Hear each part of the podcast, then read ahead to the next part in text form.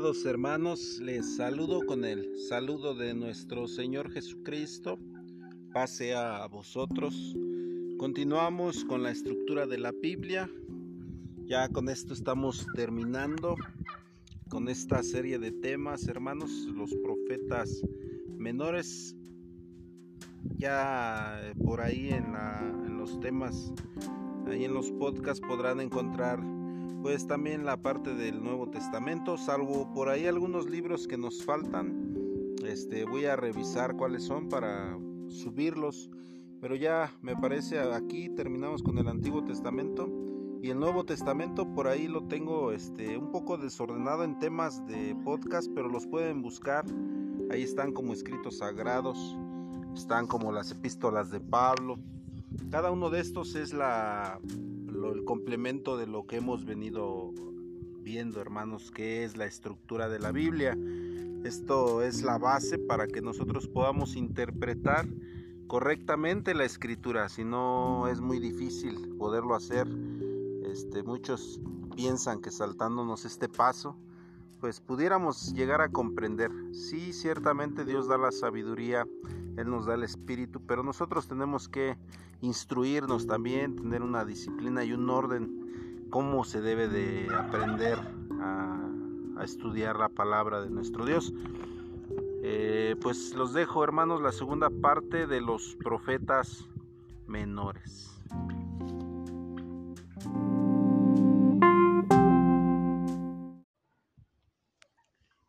El profeta Nahum. Su nombre en hebreo Nahum y su significado es consuelo. Los pormenores de la vida de este profeta son desconocidos. Solo se sabe que fue natural de Elkosh, una pequeña villa de Galilea. Su profecía predice la destrucción de Nímnime. Después de Jonás, esta ciudad volvió a caer en el pecado de una manera tan real que podría pensar que él, presenció los hechos que describe. Hay varias opiniones en cuanto al tiempo que Nahum profetizó. Los mejores intérpretes adoptan la opinión de que él profetizó en el tiempo de Ezequías, después de la guerra de Sennacherib en Egipto, ya que Nahum habla de la toma de, Noamón, ciudad de Egipto, capítulo 3, versículo 8. Habla de la altivez de Rapsacés, oficial enviado por el rey de Asiria para la rendición de Ezequías y la derrota de Sennacherib. Además, deja entender que la tribu de Judá estaba aún en su propio país y que ahí celebra sus festividades de la ley ceremonial. Capítulo 1, versículo 15. Por lo cual se presume que profetizó mucho antes de la dispersión de las diez tribus y de la cautividad en Babilonia. Estos datos hacen ubicarlo aproximadamente 150 años después de Jonás, es decir, hacia el año 638 antes de Cristo. Libro del profeta Habacuc. Su nombre en hebreo es Habacuc y su significado es abrazo.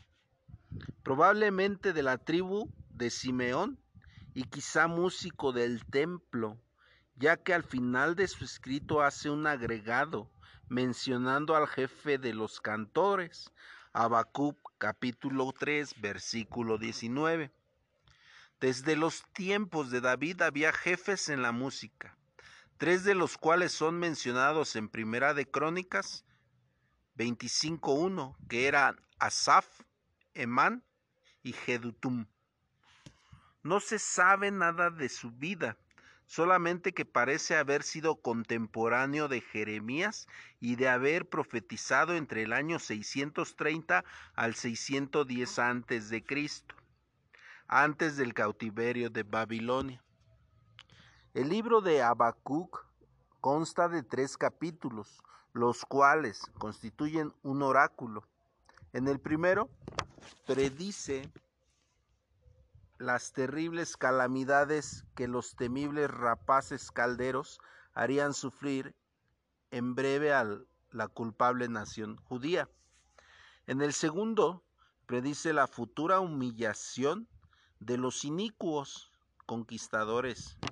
El tercero es una oración sublime en forma de salmo en que el profeta implora el socorro de Dios en vista de sus portentosas obras manifestadas en los antiguos tiempos y expresa tener en él la fe más segura.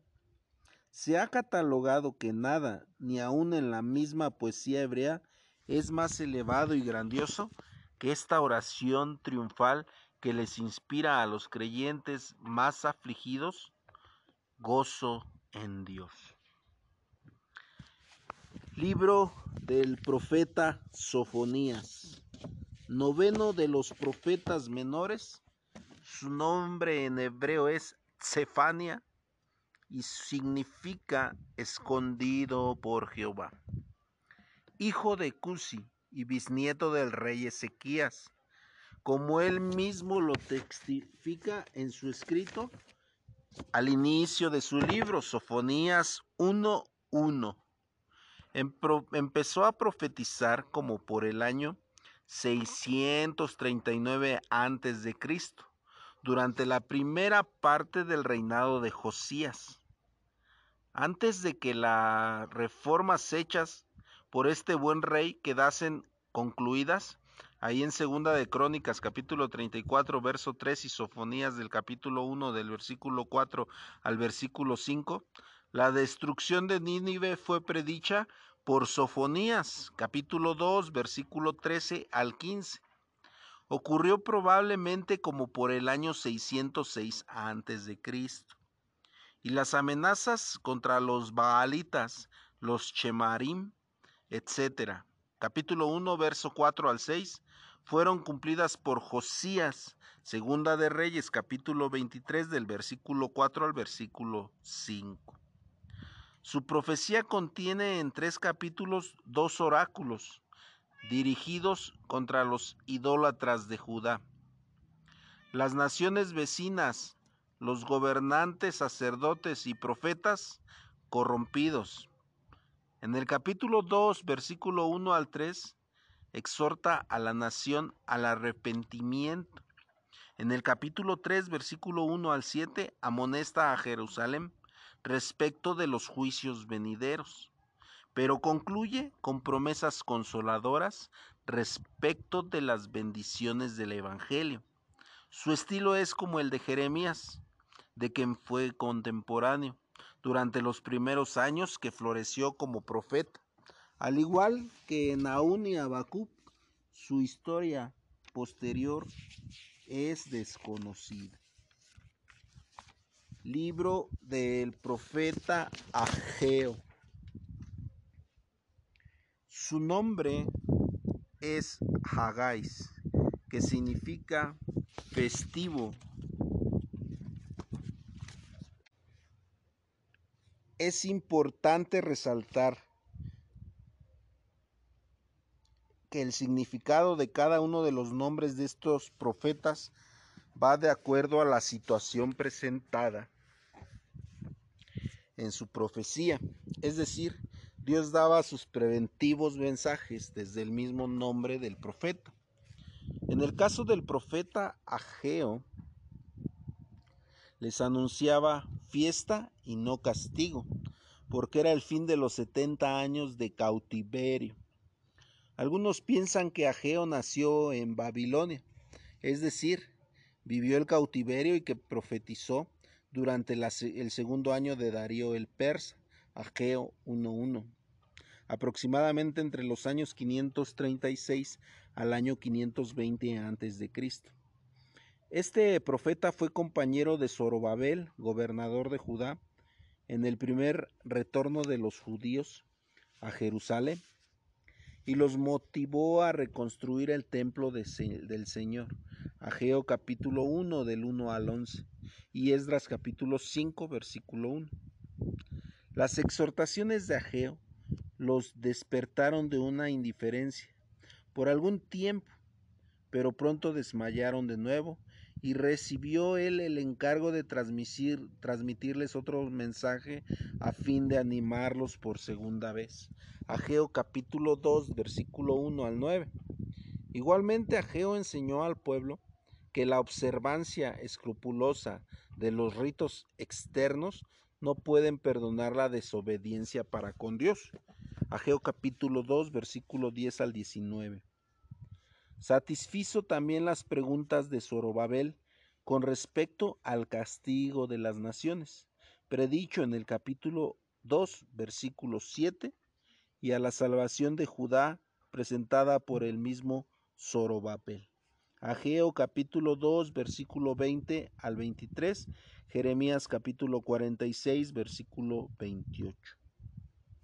Este libro sirve aún para amonestar al pueblo de Dios cuando es indiferente y tardío en su servicio, y alienta a los que se esfuerzan en su edificar su templo espiritual.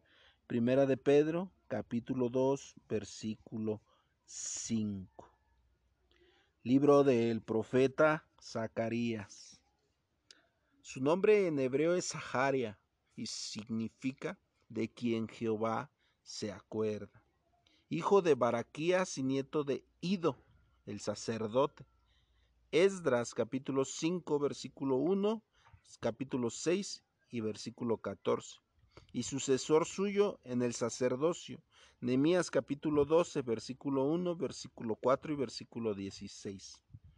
Nació en Babilonia durante el cautiverio y regresó junto con Zorobabel a Jerusalén para reconstruir el templo del Señor. Comenzó a profetizar desde muy joven, Zacarías capítulo 2, versículo 4.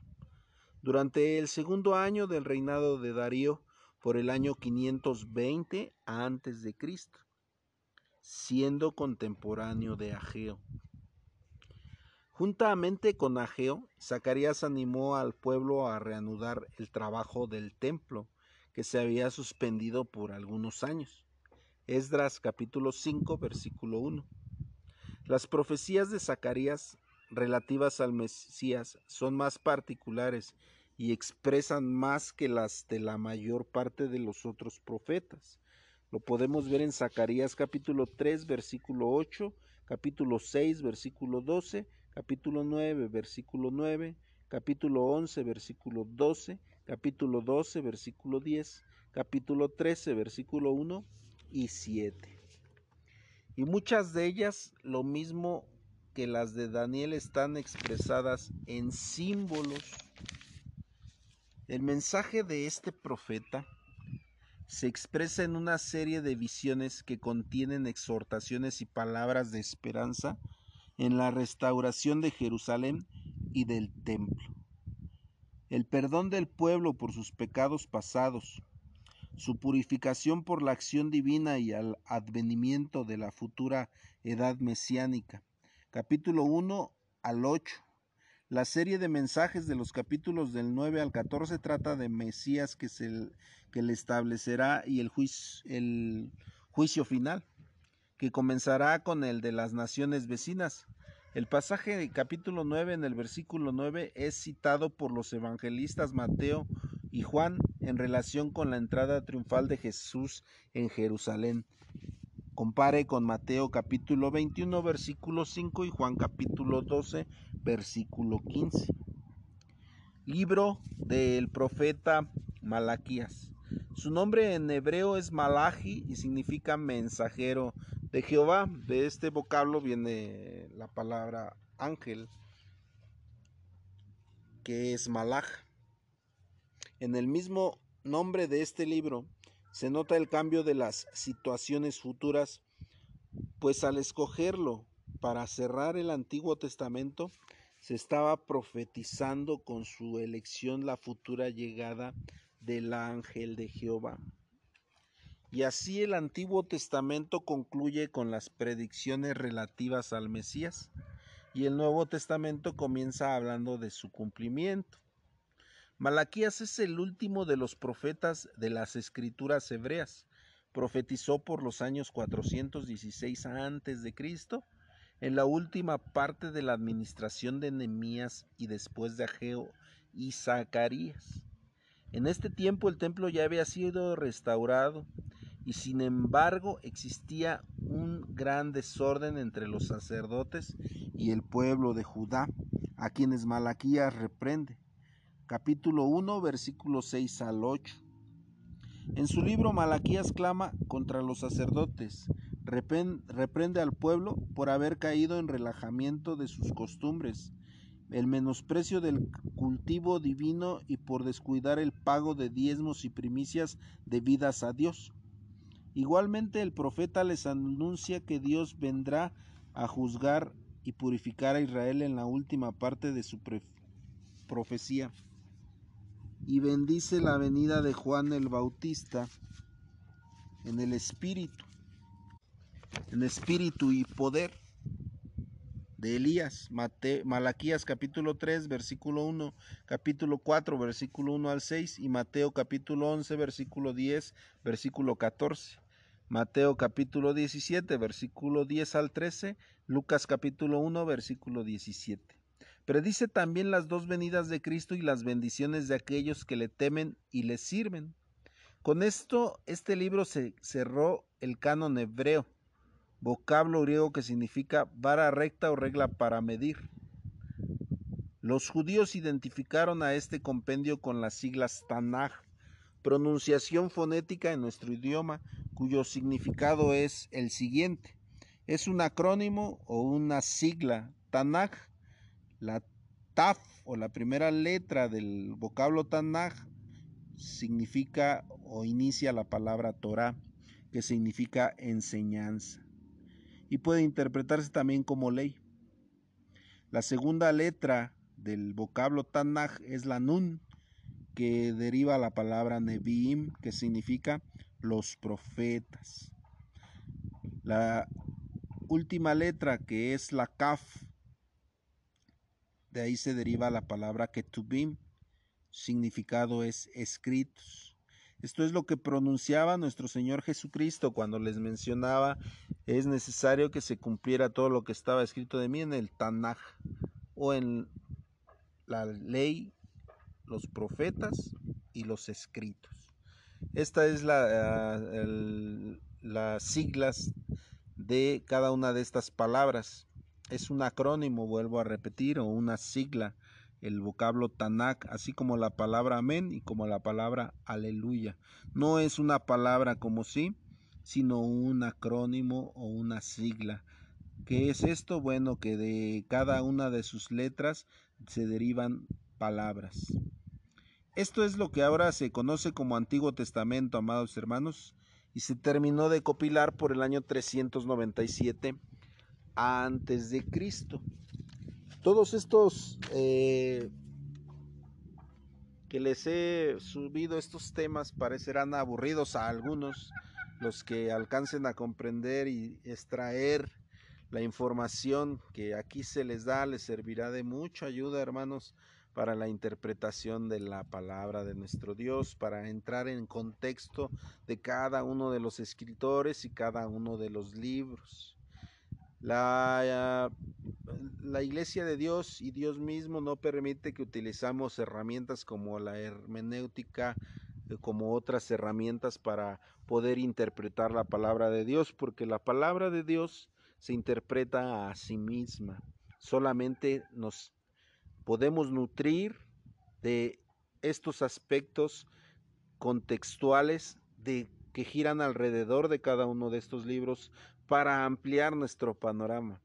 Mas sin en cambio, estudiar una técnica como hermenéutica o alguna teología o alguna herramienta del mundo pudiera perjudicar en la manera de interpretación espiritual y el objetivo por el cual Dios ha puesto este libro en nuestras manos, no para que pongamos ahora su sabiduría en manos de hombre que nos digan cómo interpretar, sino que dejemos que el mismo Espíritu nos guíe a la interpretación, pero siempre intentando prepararnos, hermanos, siempre eh, leyendo constantemente, primeramente la palabra de Dios y este tipo de em, datos que nos ayudan a la interpretación, que al final del día no son ajenos, ya que son los datos que influyen en cuándo se escribió cada libro, cómo se escribió, quién lo escribió y lo que contiene cada libro. Al final del día es parte del mismo libro. Que Dios les bendiga, espero sea para bendición. Esperen los siguientes podcasts, estaremos hablando de temas de las fiestas que se avecinan, fiestas paganas y si Dios no lo permite estaremos subiendo estos temas Espérenlos muy pronto, mis amados hermanos. Paz a vosotros.